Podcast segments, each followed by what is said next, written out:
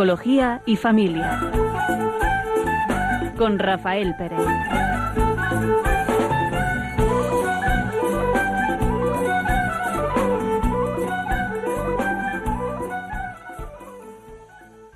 Buenas tardes. Comenzamos en el día de hoy el programa Psicología y Familia y va a estar un ratillo un servidor Rafael Pérez. Y Raquel Talabán. Buenas tardes. Durante esta próxima hora. Y vamos a hablar sobre los deseos y los impulsos, mm, cómo afectan en las relaciones familiares. Eh, si tuviéramos que definirlo en un sentido más espiritual, hablaríamos más de las tentaciones, ¿no? Y vamos a comenzar pues con un pequeño cuento que nos ilustre cómo, eh, cómo afecta, ¿no? cómo se despierta eh, esa tentación en nosotros, ese impulso en nosotros. Una historia sobre la astucia del diablo para que incurramos en el mal. Había una vez un científico que descubrió el arte de reproducirse a sí mismo tan perfectamente que resultaba imposible distinguir el original de la reproducción. Un día se enteró de que andaba buscándole el ángel de la muerte, y entonces hizo doce copias de sí mismo. El ángel no sabía cómo averiguar cuál de los trece ejemplares que tenía ante sí era el científico, de modo que los dejó a todos en paz y regresó al cielo. Pero no por mucho tiempo, porque como era un experto en la naturaleza humana, se le ocurrió una ingeniosa estrategia. Regresó de nuevo y dijo Debe de ser usted un genio, señor, para haber logrado tan perfectas reproducciones de sí mismo. Sin embargo, he descubierto que su obra tiene un defecto, un único y minúsculo defecto. El científico pegó un salto y gritó Imposible. ¿Dónde está el defecto? Justamente aquí, respondió el ángel mientras tomaba al científico de entre sus reproducciones y se lo llevaba consigo. Todo lo que hace falta para descubrir el ego es una palabra de adulación o de crítica. Nos parecía que este cuento pues, manifiesta, refleja eh, que en el ser humano tenemos una tendencia, ¿no? Tenemos algo que nos impulsa a vivir bajo esta dominación, ¿no? Este, esta tentación, estos deseos, y no me refiero a los deseos que nos llevan a hacer el bien, ¿no? Quizás no los llamaría yo deseos en este sentido, ¿no? Sino a esos deseos, esos impulsos que traen unas consecuencias negativas tanto para la misma persona como para los que están alrededor, ¿no? Yo creo que este mal que aquí habla en este cuentecito del ego, ¿no? El ego que, que se defiende, vamos, eh, a capa y espada en cuanto se siente mm, pues cuestionado, ¿no? pues yo creo que esa es la raíz del, mal en, el ser humano, ¿no? Esta herida que llevamos, que es la que nos impulsa, la que nos lleva a tantas veces el eh, caer en invitaciones que nos traen el, el mal para nosotros o para los otros. Sobre todo es fácil caer cuando viene disfrazado de un eh, reconocimiento, de algo positivo, ¿no? Como en el caso del cuento. El científico eh, veo que si no decía nada, no se iba a reconocer lo bien que había hecho su trabajo. Y fue cuando cayó, ¿no? Cuando, cuando cayó delatado. Esto suele pasar con los impulsos que tenemos, con esos pensamientos que muchas veces nos invaden, y siempre pensando que es, que es por un bien. Y además negociamos estupendamente, eh, lo vestimos todo muy bonito, lo pintamos todo muy bonito, pero no deja de ser al final una tentación, un impulso al que le dejamos la puerta abierta, porque no estamos acostumbrados tampoco a, retenerlo, a tener una, fuerza de voluntad, a, medir con la, con la vara del bien en todas las cosas que hacemos. Si tentación significa un impulso a hacer o tomar algo atrayente, pero que puede resultar inconveniente, esa es la definición del, diccionario, ¿no? de lo que significa la tentación. Ese, impulso por algo atrayente, por algún bien que, que nos promete, ¿eh? Siempre hay una promesa de un bien. Ante cualquier tentación nadie nos tienta con darnos de cabeza con la esquina, ¿verdad? Nos tienta siempre con recibir una recompensa, algo bueno. Aunque moralmente pues, podamos prever que va a tener una consecuencia negativa, pero es más la promesa de ese bien que vamos a recibir que la, paga que vamos a tener que, pagar ¿no? por, por caer en la tentación. Si no fuera así, no habría, no habría nunca caídas, ¿no? Eh, siempre nos lo presentan como un bien en sí mismo. Eh, ¿Qué es lo que nos haría falta para porque fijaros que en el sentido, a lo mejor espiritual, en el sentido religioso, mm, bueno, pues, pues solamente le vale para aquel que, da por bueno, ¿no? El, aspecto espiritual religioso de las personas. Pero el que no da por bueno no tendrá tentaciones y las tiene exactamente lo mismo, ¿no? Esa, eh, esa invitación a algo atrayente que de alguna forma viene acompañado con algún mal. Y creo que nadie nos podemos escapar de esta. Eh, este personaje que no habla del cuentecito, ¿no? No habla un científico, pero todos tenemos ese, eh, esa tendencia, ¿no? A buscarnos a nosotros mismos. Quizá padecemos todos del mismo mal, ¿no? Somos egoístas, muchas veces buscamos nuestro propio interés, eh, somos soberbios, es decir, lo llames como lo llames. ¿Por qué surgen las dificultades en la, en la familia? Mm, por muchas veces por esa competencia, ¿no? Por esa lucha de poder, por ver quién es más, por ver quién, quién, quién tiene más razón, por mm, defender nuestras, nuestras posturas, ¿no? Que pensamos de forma distinta. Yo creo que en esa lucha eh, esa es la raíz, ¿no? De, estar separados, eh, en el sentido cristiano podemos decir estar separados de Dios, ¿no? Que nos hemos separado de Dios y por tanto ahora nos buscamos a nosotros mismos y buscamos cómo encontrarnos con la vida, ¿no? Efectivamente. Eh, la tentación viene siempre vestida de algo bueno, ¿no? Por ejemplo, comer no es malo, comerse de una sentada 10 tartas de 12 porciones cada una, igual nos hace un poco que pensar que, es un impulso que no es positivo. Lo que pasa que eh, caer en la tentación o, dejarnos vencer por estas decisiones que parecen nuestras es algo que, que hay que trabajarlo. ¿no? Imagínense una persona que empieza pensando, no voy a salir de casa, bueno, voy a salir, pero voy a dar una vuelta, no voy a pasar por el supermercado. Bueno, voy a pasar por el supermercado porque me pilla de camino, pero no voy a entrar. Bueno, voy a entrar y voy a dar una vuelta por dentro, pero no voy a comprar nada. Bueno, voy a comprar una caja de galletas, pero no voy a comer ninguna. Bueno, voy a comer una galleta, pero no voy a tocar las demás. Y al final termina uno pues con todas las galletas comidas y, sin ninguna voluntad, ¿no? Pero el problema no está en, la última decisión, que es comerte toda la caja de galletas, sino ya desde el momento que empezamos a, a plantearnos en salir de casa. Es una cadena de pensamientos que nos va llevando aparentemente ninguno de esos pensamientos, ninguna de esas decisiones es negativa, pero nos vamos autoengañando. Sabemos muchas de las veces, sabemos ya dónde va a acabar la historia, pero nos vamos convenciendo pasito a pasito, como si no dependiera de nosotros, como si no fuera malo lo que hacemos. El otro día escuchaba, bueno, leía de San Juan de la, de la Cruz, que hablaba de este mismo tema, pero con otras palabras, ¿no? Hablaba de los apetitos del alma, ¿no? Y decía una cosa que a mí me llamó mucho la atención, es decir, eh, esa invitación, ese apetito que nos, eh, que nos surge de dentro de nosotros por, eh, por estos deseos mm, de saciarnos de estos bienes materiales, es un apetito que nunca se calma, nunca se sacia.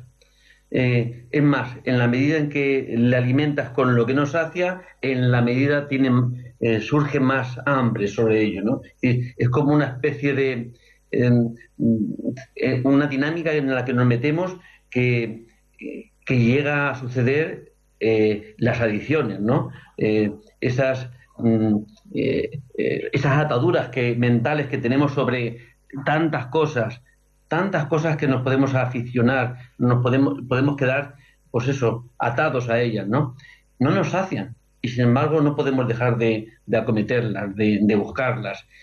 Es una especie de misterio, ¿no? Es decir, tenemos una especie de equilibrio que es tan fácil romperse, tan sencillo que se rompa, que luego la recuperación mm, tiene sus, grandes complicaciones. Porque vivimos bajo este engaño. El, no conocernos yo creo que es una forma también de, ser más vulnerables ¿no? a, las tentaciones, a, a, esa búsqueda de saciar los deseos. Si uno se conoce, puede, eso, esto que contabas tú, ¿no? Eh, ¿Cómo se rompe la cadena? Pues se rompe la cadena en el primer eslabón, porque cuanto más eslabones hay, cuanto más pasos se han dado, cuanto más conductas se han ido dirigiendo hacia el objetivo, ¿no? Hacia la, hacia, eh, hacia ese placer, que, porque en el fondo lo que buscamos es un placer, o a veces es no, no, no dolernos, ¿no? De las cosas, ¿no? Es evitar un dolor.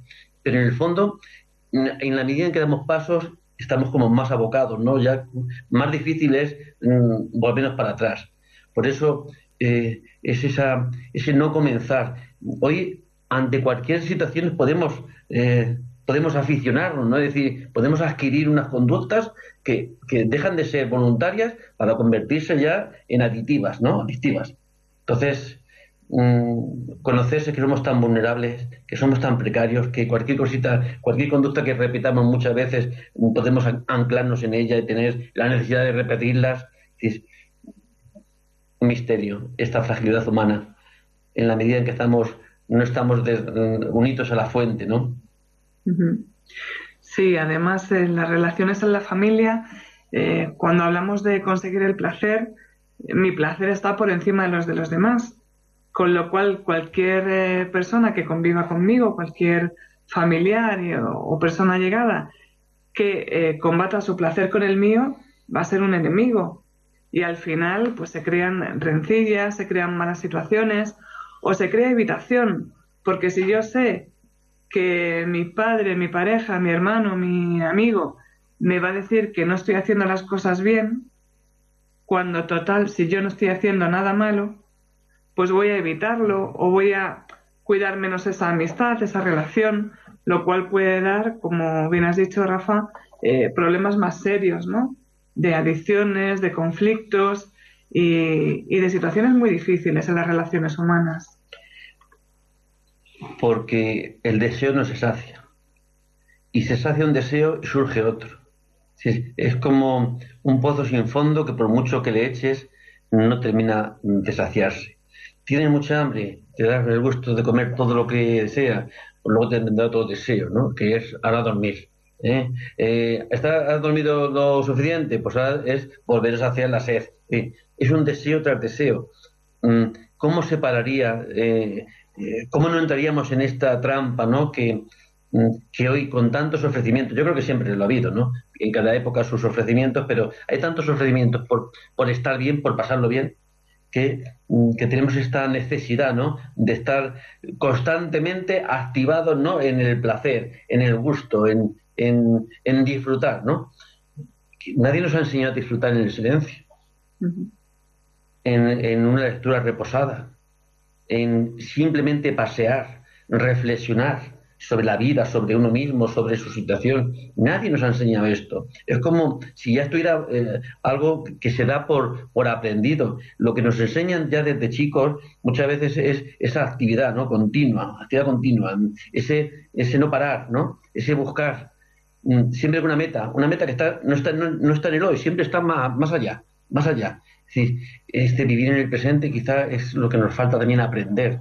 ahora mismo, en este instante, ¿Qué es lo que nos impide estar a gusto? Sin tener que buscar ninguna satisfacción ni un placer más allá que, en este instante el tiempo tenga sentido. Y tiene sentido porque, porque estés rezando, tiene sentido porque estés meditando, tiene sentido porque estés leyendo, tiene sentido porque estés paseando, es decir, sin ninguna otra actividad así como vistosa, ¿no? O, o, que dé mucho, mucho placer o que dé mm, mucho ánimo de aventura, ¿no? Buscamos siempre esta, eh, esto, esto novedoso, ¿no? Y nos perdemos el instante.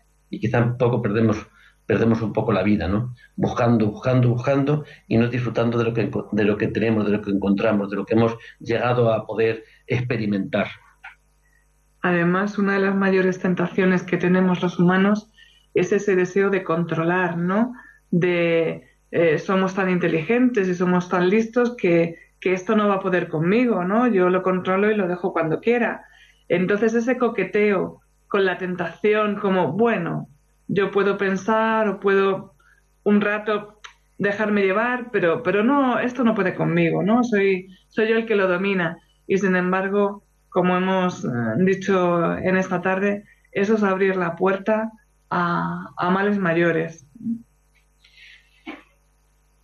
Ahí, en el sentido espiritual, tenemos una palabra que lo define, ¿no? Que se llama la concupiscencia, ¿no? Dice, todo ser humano, sea creyente o no creyente, ¿no? Está, mm, tiene esto, tiene esta tendencia a satisfacer, ¿no? Unos deseos.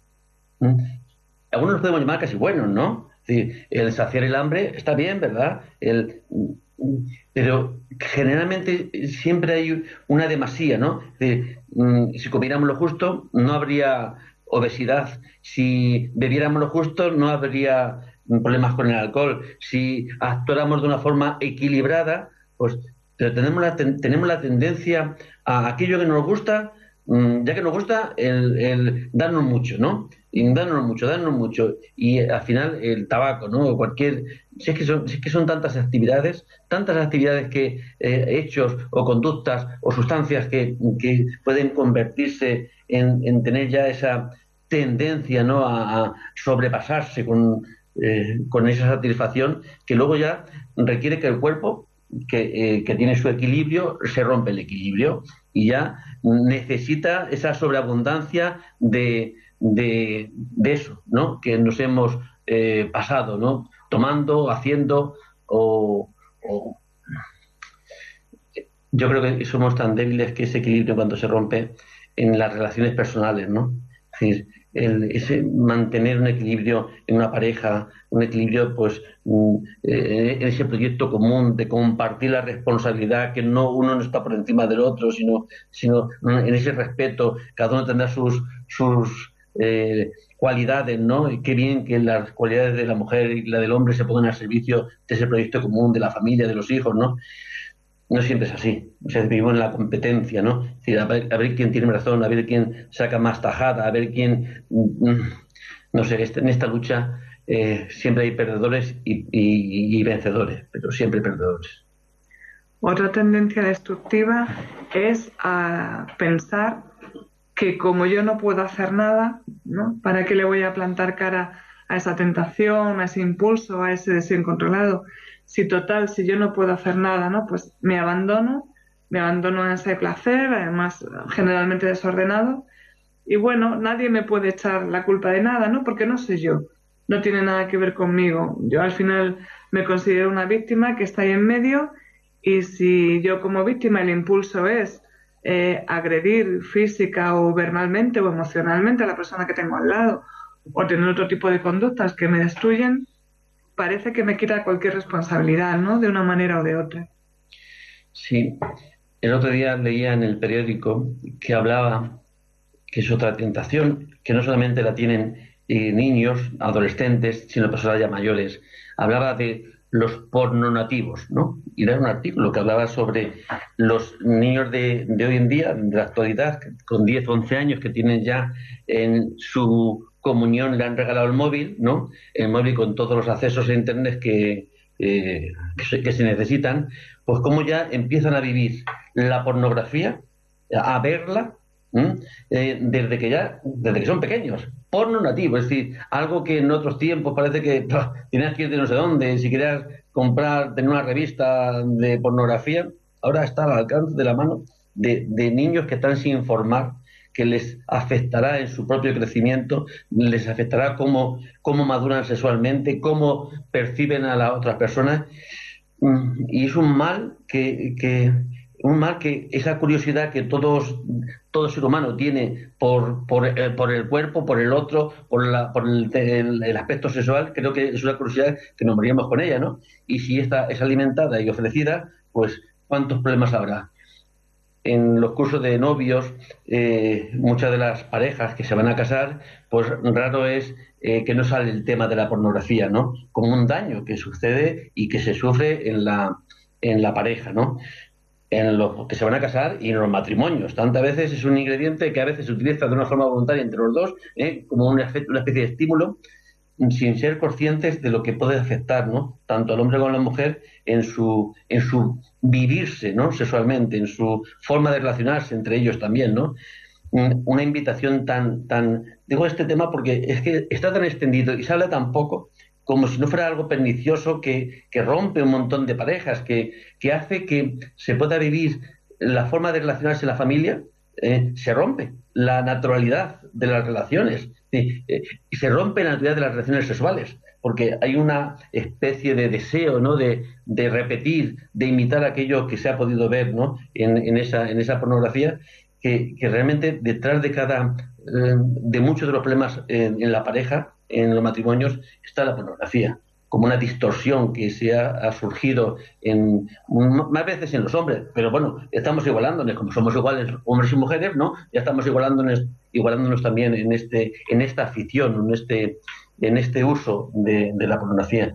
Me llamaba la atención esto, lo llamaba el artículo pornonativo, ¿no? Es decir, eh, cómo se está dando una que esto nunca se ve dar, ¿no? Estos niños que van naciendo ya con que han, han tienen dos años y como esté con el móvil ya están intentando moverse y se mueven, ¿eh? Se mueven buscando un poco aquello que les que les puede eh, gustar, ¿no? De ver los dibujos o cualquier otra cosa, ¿no? Sí, viven, han vivido, han nacido con la tecnología mm, de este tipo ya a su alcance, ¿no? Por tanto, con los peligros que acarrea. Y no somos muy conscientes.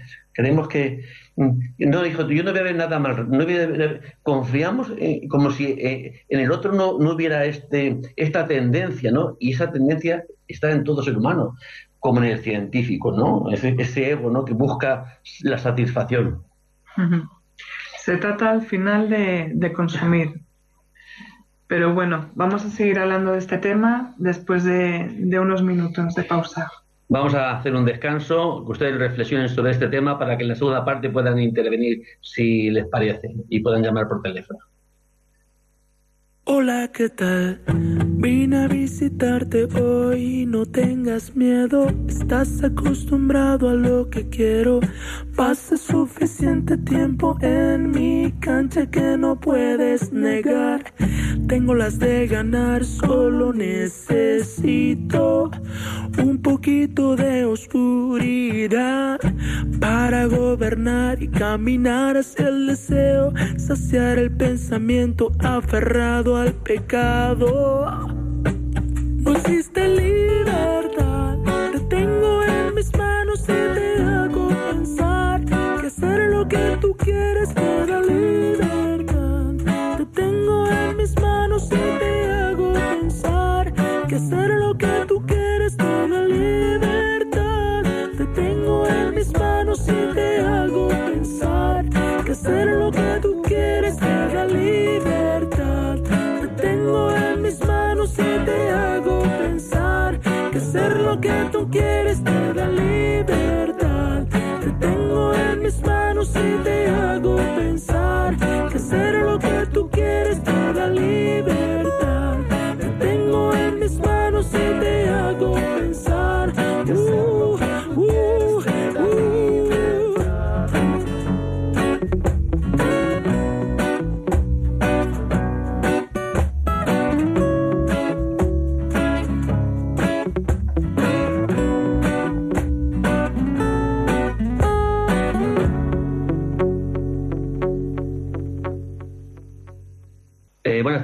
sintonizan Radio María y están escuchando el programa Psicología y Familia.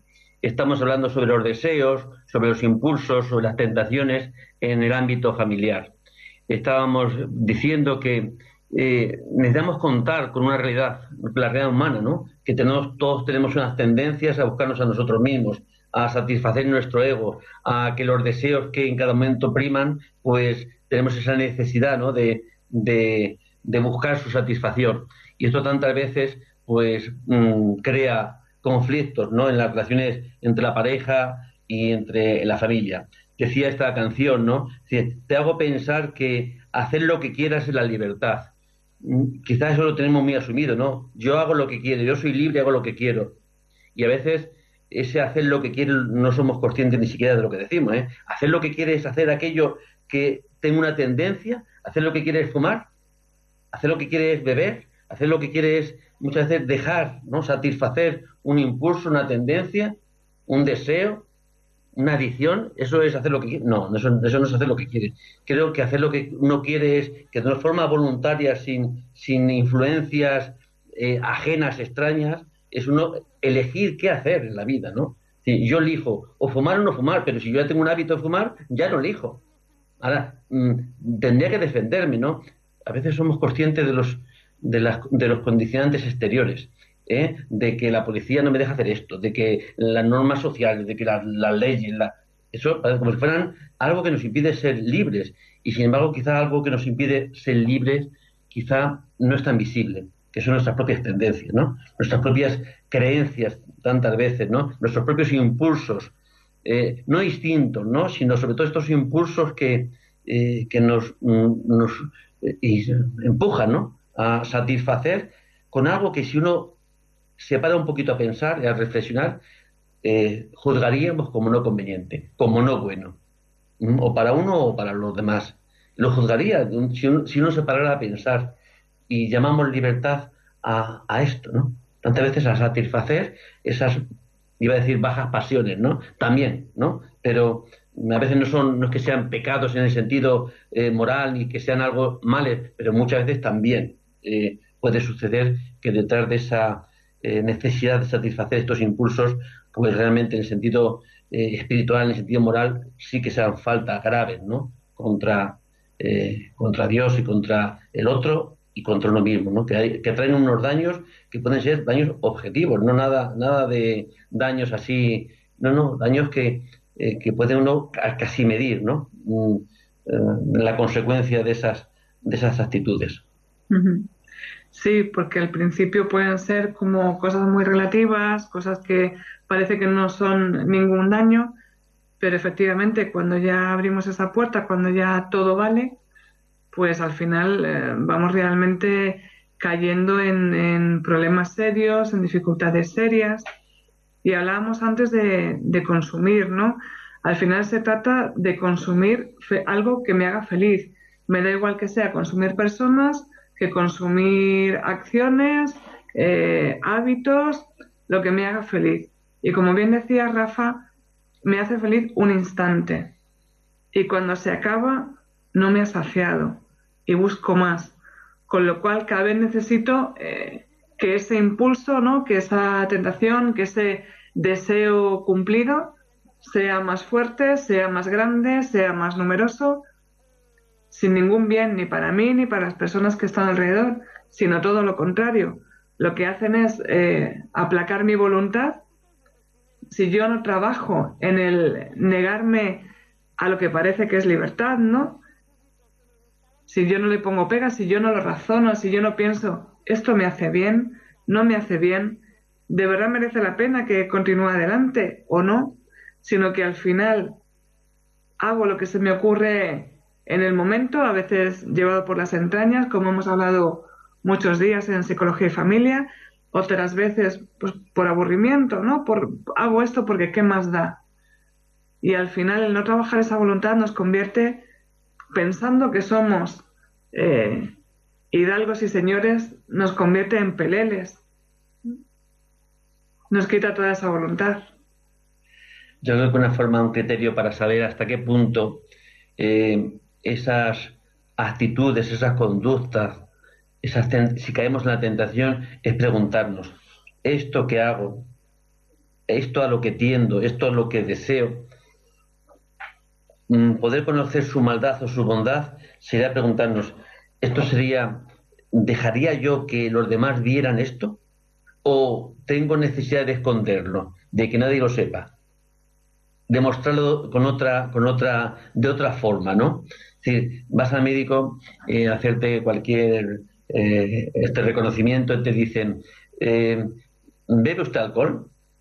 Mm, yo digo, pues yo bebo para comer, bebo un vasito de vino, sí, para cenar también, para almorzar no, pero para, estas dos partes sí.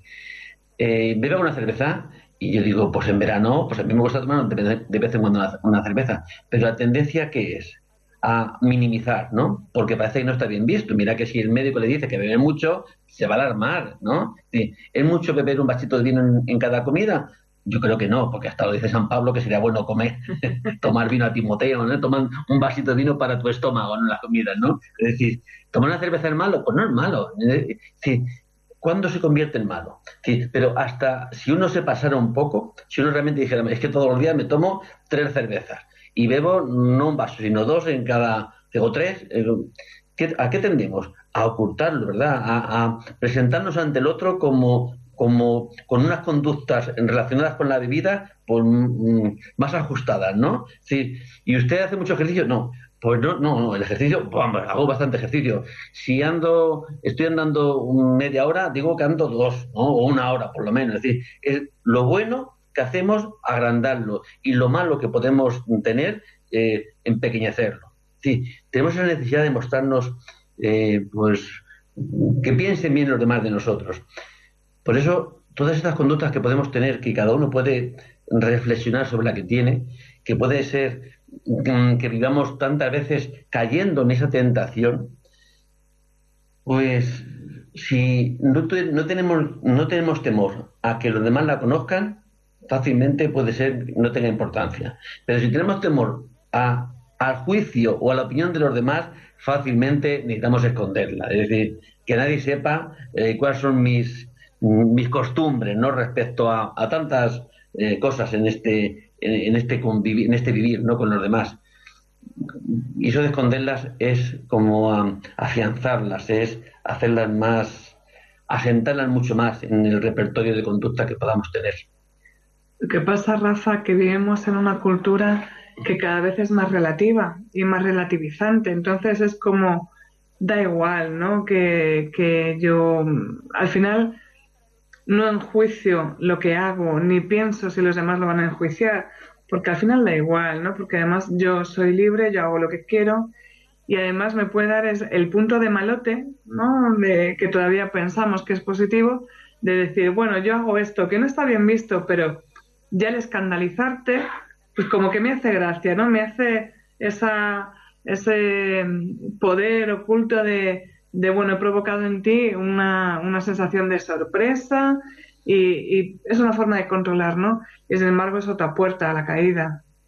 Quizás esa, esa, postura no es la más extendida, ¿no? Es verdad que algunos presumen hasta de sus propias eh, carencias, de sus propios males. Se pueden, los podemos presentar como si fuera un banderín, ¿no? A la hora de, eh, yo sí hago esto, ¿eh? A mí hay algunos en la televisión que presumen manifiestan públicamente algunas de sus debilidades y la, manifiestan, pero quizá con, como si fuera un bien que realizan de una forma pública. Bueno, quizá no es lo más común, ¿no? Mm, sino lo más común es que creo que en el fondo hay algo dentro de nosotros que reconoce el bien y reconoce el mal. Es verdad que la cultura, la educación mm, no, no nos puede ayudar, no ayudar, ¿no? En este reconocimiento, ¿no? Según cómo hayamos sido educados y, podemos tener nuestros errores, ¿no? De percepción del bien y del mal.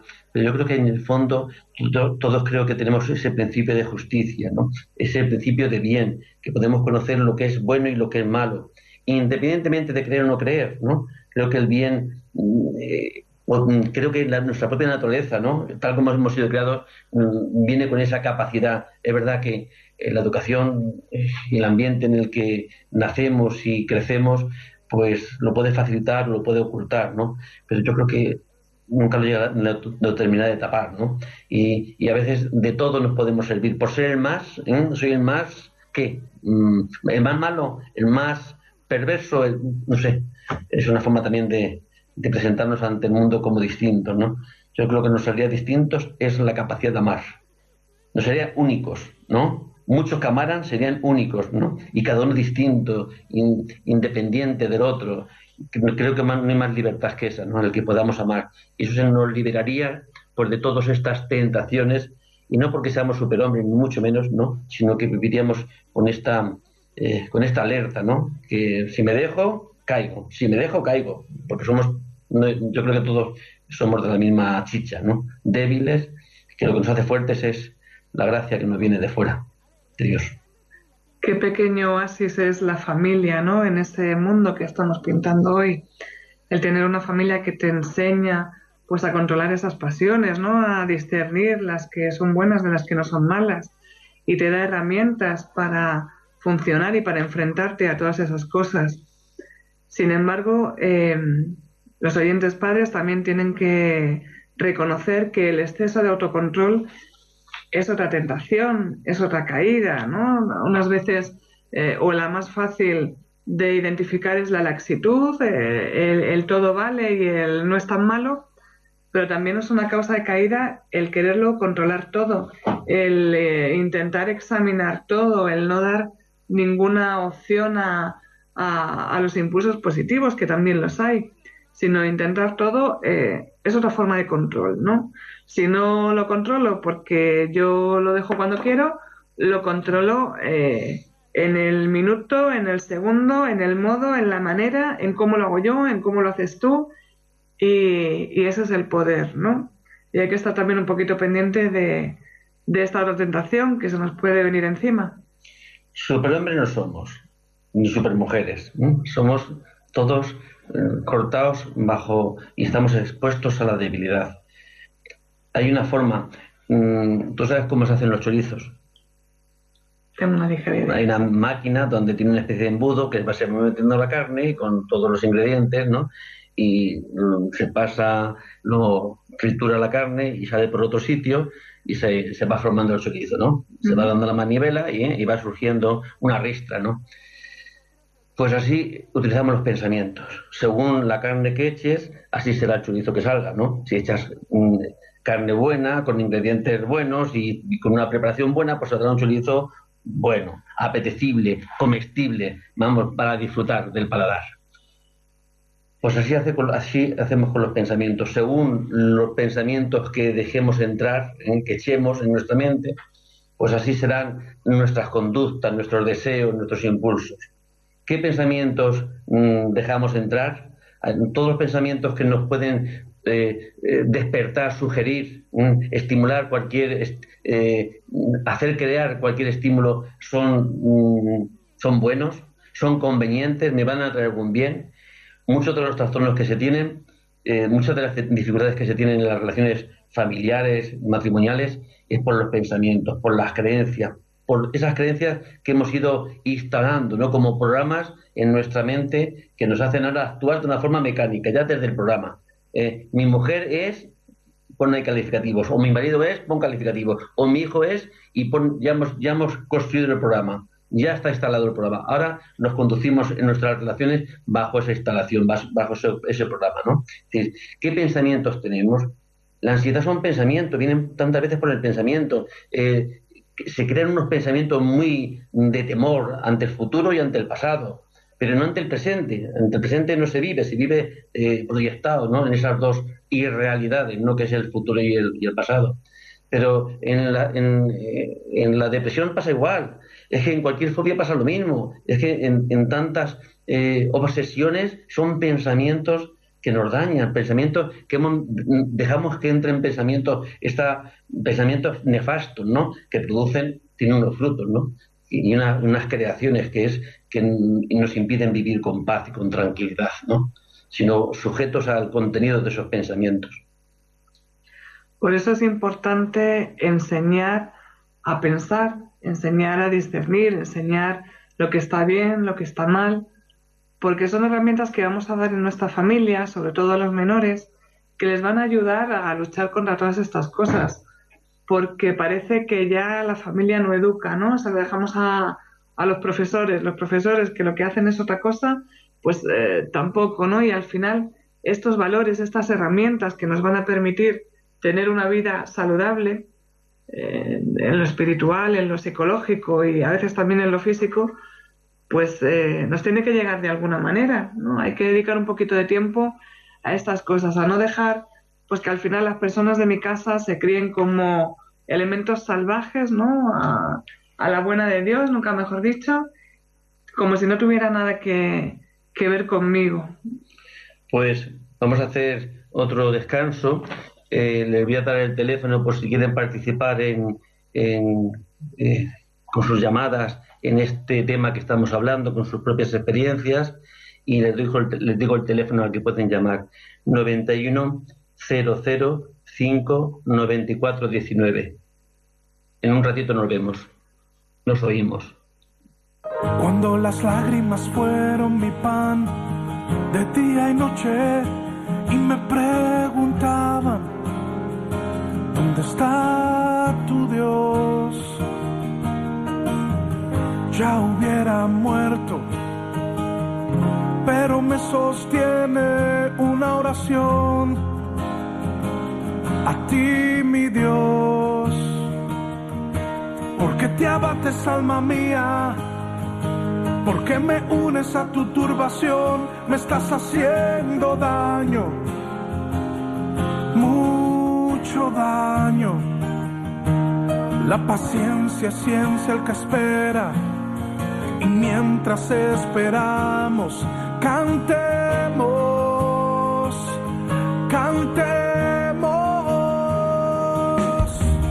Dios es nuestro amparo y nuestra fortaleza, Dios el que nos cuida, no hay por qué llorar, no hay por qué dudar. Dios es nuestro amparo y nuestra fortaleza, Dios el que nos cuida, no hay por qué llorar, no hay por qué dudar, no hay por qué llorar.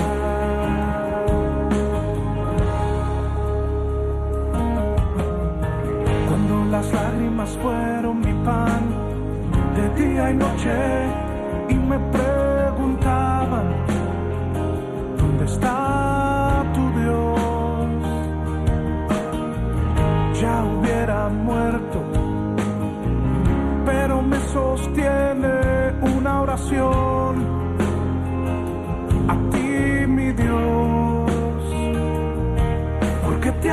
alma mía, porque me unes a tu turbación, me estás haciendo daño, mucho daño. La paciencia es ciencia el que espera, y mientras esperamos, cantemos, cantemos. Buenas tardes. Si en Radio María están escuchando el programa Psicología y Familia. Estamos hablando sobre los deseos, los impulsos, las tentaciones. Tenemos un- una llamada de María de Navarra. Buenas tardes, María. Eh, buenas tardes. Mire, Buenas tardes. Les, he estado, les he estado escuchando y les doy felicitaciones por el programa, que lo escucho todos los martes. Y le quería yo decir, eh, o sea, yo quería decir que la sociedad es que hay cosas que hoy día te las exige.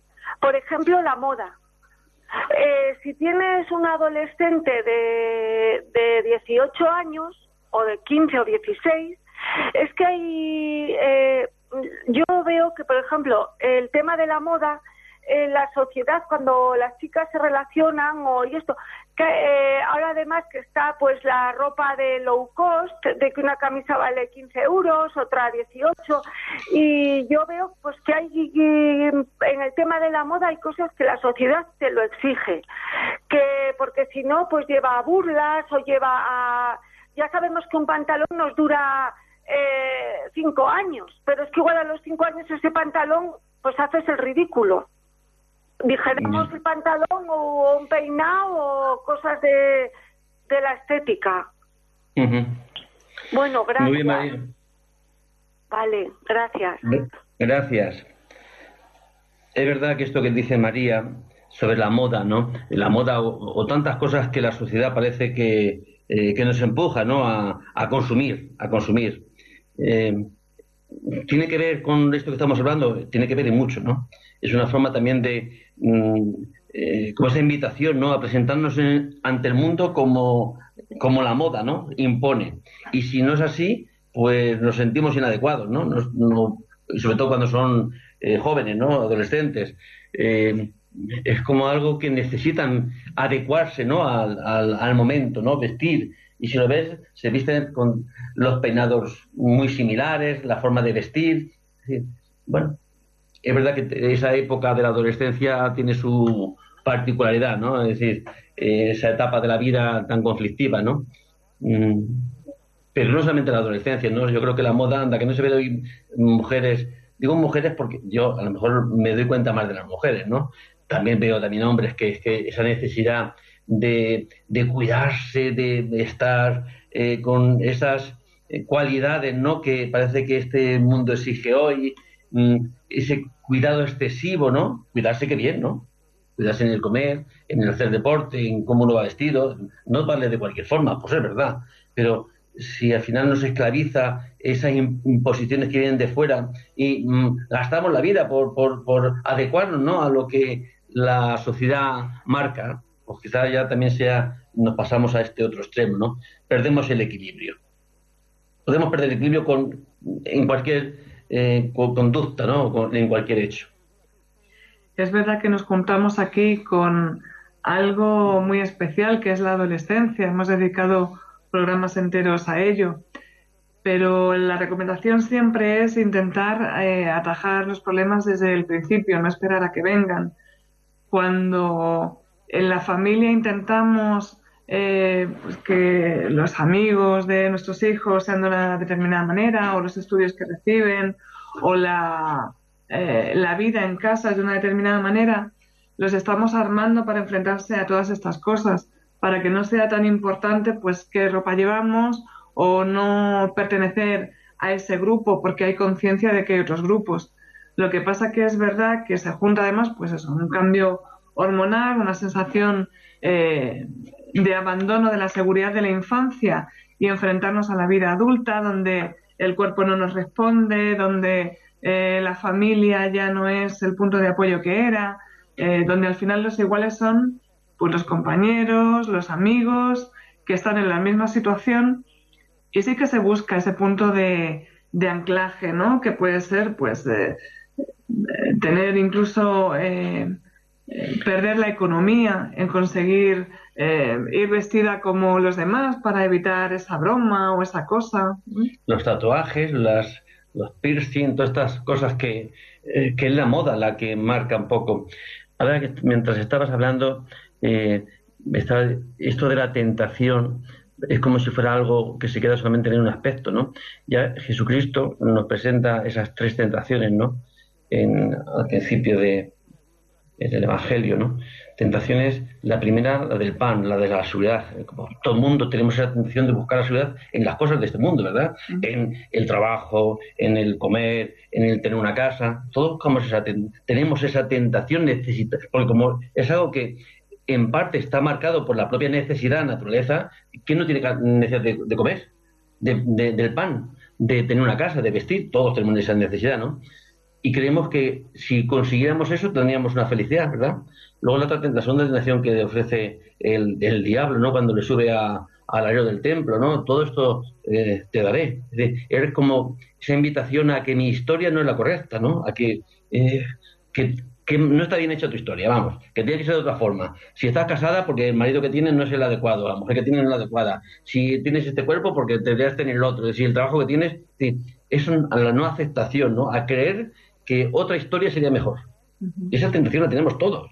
Y por último, la atención de los ídolos, ¿no? Del dinero, del poder, del prestigio, del ser, del ser, del ser, ¿no? Estas tentaciones que pasa a Jesucristo quizás son un reflejo exacto de las tentaciones que todo ser humano pasa en nuestra vida, ¿no? Buscar la seguridad en qué? ¿Mm? En las cosas de este mundo. Pero no, porque las necesitemos comer, ¿no? Ni, ni, ni lo, cubrir esas necesidades biológicas que, todos podemos necesitar, necesitar, sino que parece que ahí sería donde estaría, donde radica la felicidad. Pero todo esto sin tener en cuenta la trascendencia, ¿no? Como si la vida fuera siempre en este plano, como si no existiera la muerte, ¿no? Entonces, es una forma de engañarnos, de si todos creyentes, no creyentes, eh, tuviéramos conciencia de que nos morimos, sino una forma también de despertar, ¿no? De despertar, de vivir como más plenamente, de hacer lo que hagamos, lo que estamos haciendo, con, con una predisposición distinta. Trabajar, qué bien que trabajes lo más que puedas y lo mejor que puedas, ¿no? Pero sabiendo que tampoco te va la vida, ¿eh? Qué bien que, que en casa hagas todo aquello que puedas, mm, que te des a los demás, sabiendo que no te va a dar un premio por bondadoso, ¿no? Sino simplemente es ser lo que somos, actuar y hacer aquello para lo que hemos sido creados. ¿no? Tú eres mujer, pues actuar como una mujer. Y ser, lo más que puedes llegar a ser es ser y actuar como una mujer.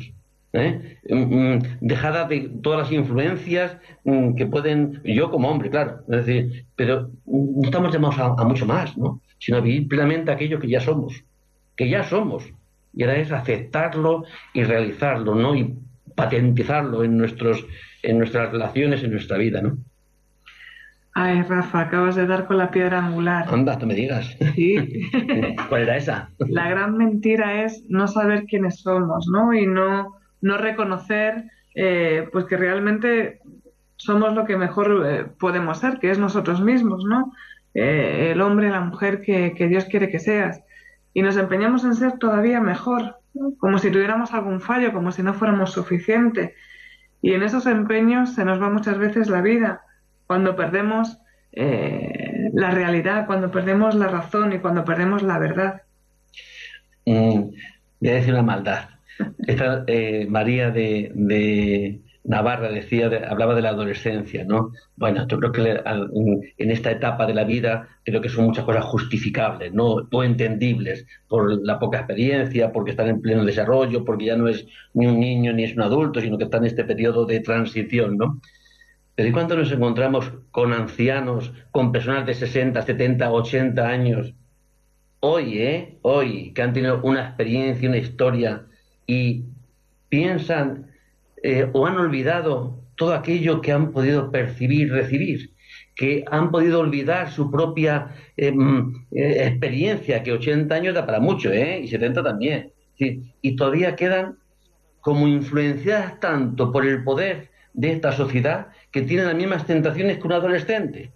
Y ves a muchas personas mayores como si el objetivo de la vida, mayores, adultas, mayores y, ya muy mayores, ¿no? Como si el objetivo de la vida fuera pasarlo bien. Y es que no está siendo, por supuesto que estamos, qué bien que lo podamos pasar bien, qué bien que podamos disfrutar, que podamos viajar, ¿vale? Pero no como eh, no como sustitutivo ¿no? de la trascendencia, de, la plenitud de la vida. Qué bien que podemos comer una buena comida, pero qué bien si la podemos comer regularcilla y es unas patatas eh, con huesos de...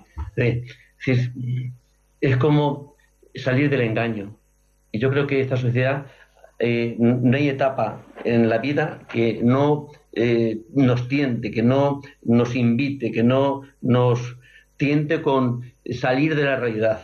Al que tiene 15 años como al que tiene 80, ¿no? Mm, creyendo que ahora puedo volver otra vez a revivir los tiempos jóvenes, ¿no? Y ahí lo ves, ah, pues buscando, buscando, buscando como si la felicidad estuviera en, tener pareja o no tenerlo, ¿no? La idea es que cada uno viva en aquella situación en la, por la que pasa con la mayor plenitud, ¿no? Amando a, al máximo. Mm, no, no dejarnos que alimenten nuestros egos, nuestras eh, tendencias, ¿no? que si no nos cuenta nos alimentan nos crean unas necesidades que no tenemos. Al final se trata de buscar eh, el bienestar y todos tenemos algún punto de disconfort, a veces eh, malestar evidente y, y, racional y justificado y otras veces no. Entonces es esa sensación de intentar estar a gusto y estar bien, ese, esa eterna eh, sensación de no estar conforme con nada, de que la vida no nos ha tratado bien, entonces pues no nos damos cuenta de lo que tenemos y siempre valoramos ese punto negativo de lo que nos gustaría. Desde luego nuestra sensualidad, de la sensualidad del ser humano, eh, siempre está abierta a la satisfacción. Cuando está satisfecha, a mayor satisfacción a la abundancia. Es decir, eh, es como tenemos esa tentación o no a conformarnos, ¿no? Si lo pasamos bien, más todavía. Yo me acuerdo de mi hijo que era pequeño y, estaba pasándolo bien, íbamos a cualquier sitio eh, y mientras estábamos en el parque de atracciones, recuerdo, ¿no? Estaba subiendo de, corriendo de un aparato a otro y, venía, papá, mañana vemos otra vez, ¿vale? Mañana... Sí, no, no, no, estaba viviendo el momento, sino que ya estaba proyectado, ¿no? A, que eso nos acabara, ¿no? Eso lo tenemos todos. Eso lo vivimos así, ¿no? Con esa necesidad de que lo bueno nos acabe y con ese temor de que lo bueno se acabe, ¿no? Sí, cuando estamos pasando por lo bueno con, con temor de que se acabe, ¿no? ¿Cómo somos, no? Qué dañados estamos. Pero hay una esperanza, hay una esperanza, realmente hay esperanza, ¿no? Que de, que de toda esta debilidad que podamos tantas veces vivir, hay la esperanza de que eh, no estamos Mm, no estamos condenados, ¿no? Sino que eh, nos ha sido dado ¿no? una, eh, una salvación. Que Dios existe, que Dios es, que Dios está, que abramos los ojos, que veamos que detrás de nuestra historia de hoy mismo, hoy no nos creó Dios cuando nacimos, sino que hoy nos está recreando, ¿no? Nos está dando la vida hoy, pues que podamos saber que si alguien que Dios nos da la vida, pues también nos puede dar la plenitud, ¿no? En esta vida, vivirla a tope. Rafa, pues no se me ocurrió una mejor manera de terminar que con esta idea que nos estás transmitiendo. Así que sea bueno o sea malo el programa, creo que es hora de terminarlo. pues hasta aquí hemos llegado. Buenas tardes, queridos oyentes. Hasta el próximo martes. Gracias, buenas tardes.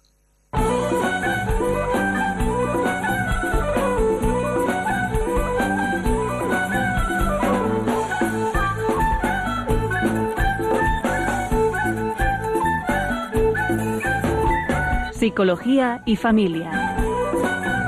Con Rafael Pérez.